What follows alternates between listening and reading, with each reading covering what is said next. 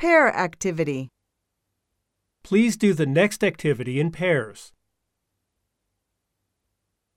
Please pair off and ask your partner the five questions you have prepared. Please pair off and ask each other what you did yesterday. Please pair off and exchange your notebooks with your partners and write down each other's comments. Make a pair with a student behind or in front of you. Then please practice reading the dialogue aloud. Please pair off and solve the questions I have given you. At the end, I'll ask one of the pairs to report to the class.